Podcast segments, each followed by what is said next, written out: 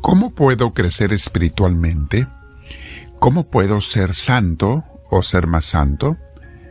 Mi hermano, mi hermana, en muchas eh, formas estas preguntas no son las correctas, aunque pueden llevar muy buena intención, nacer de un buen corazón. Pero vamos a explicar eso eh, con más detalle el día de hoy en nuestra clase, mini clase de crecimiento espiritual de formación teológica.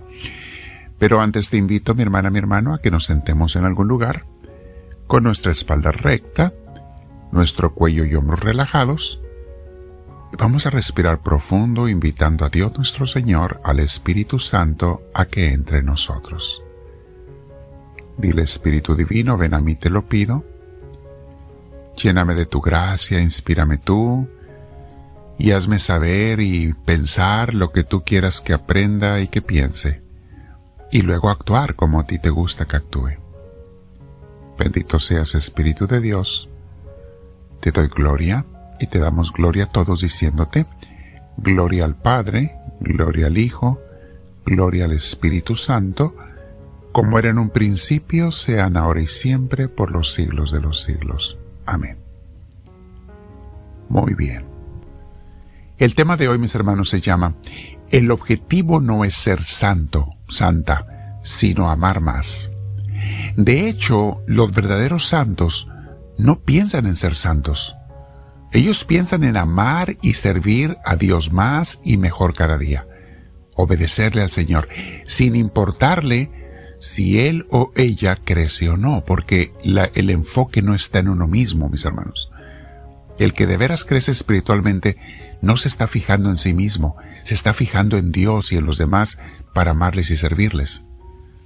Si no tenemos un buen guía espiritual, el querer crecer espiritualmente puede convertirse fácilmente en vanidad o egolatría, lo cual sería opuesto a ser santo, es una de las maneras en que el demonio desvía a mucha gente que quiere empezar a crecer con Dios, haciéndoles eh, creer que ellos son los que tienen que ser grandes, santos, eh, importantes, tener grandes eh, experiencias místicas, bla, bla, bla.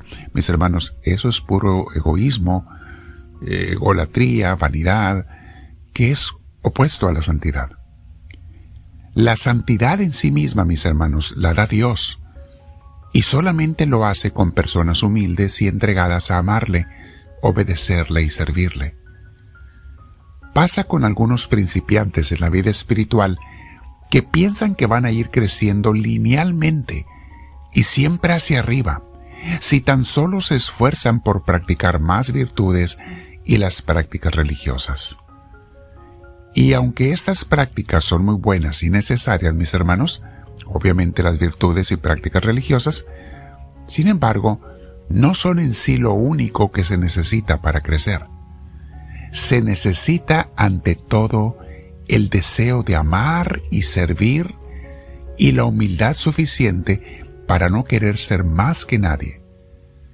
Eliminar todo deseo de ser grande y más bien crear un deseo de ser un humilde servidor de Dios.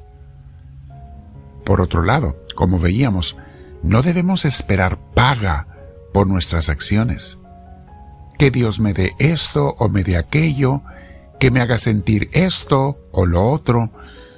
La auténtica espiritualidad, mis hermanos, es el querer servir con amor a Dios cada día y no preocuparse por ningún crecimiento, el cual, como quiera, no podríamos ver nosotros si es real.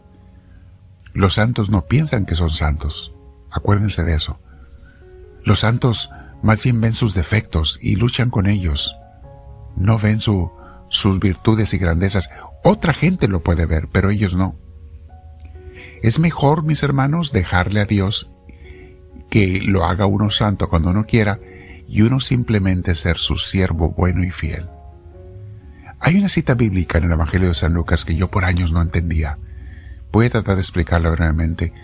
Lucas capítulo 17 versículos del 7 al 10. Dice Jesús. Supongamos que uno de ustedes tiene un siervo.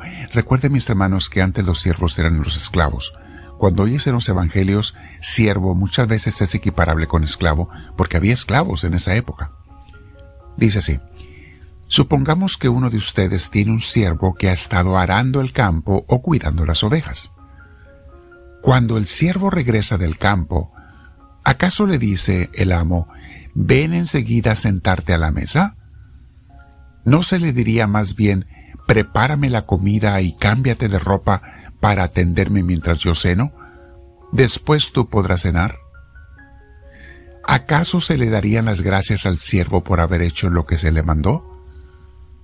Así también ustedes, y la clave está en este versículo, mis hermanos. Aquí está la clave, versículo 10.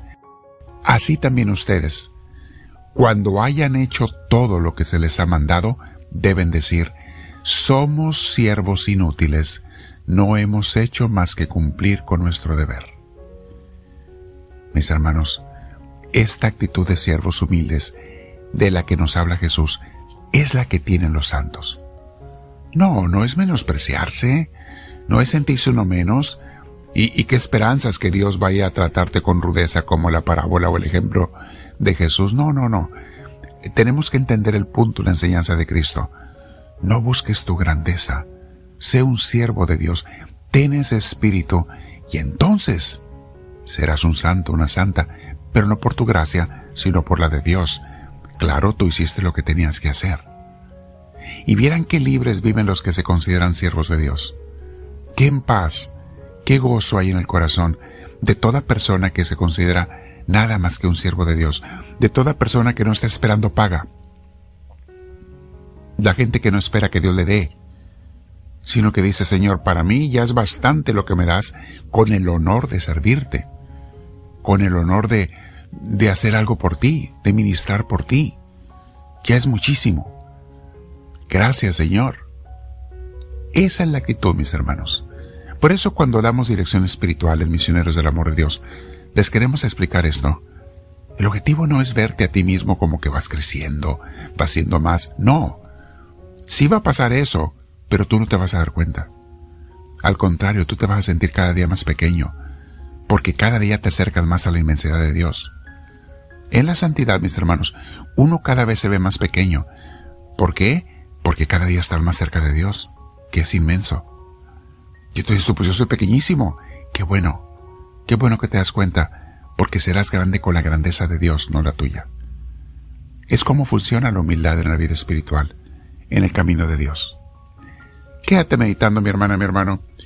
Comparte con tus hermanos esta enseñanza, con tus contactos los que están en YouTube o en otras redes sociales, podcasts.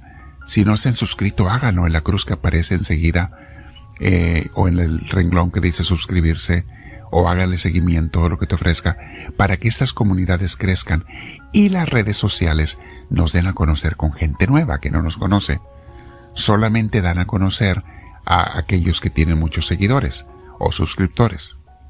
Bueno, pero la idea es que evangelicemos de alguna manera u otra. Medita, aunque sea otros 15, 20 minutos sobre este pasaje. Tienes abajo los escritos y la cita bíblica. Quédate con el Señor platicando un rato y dile, háblame Señor, que tu siervo te escucha.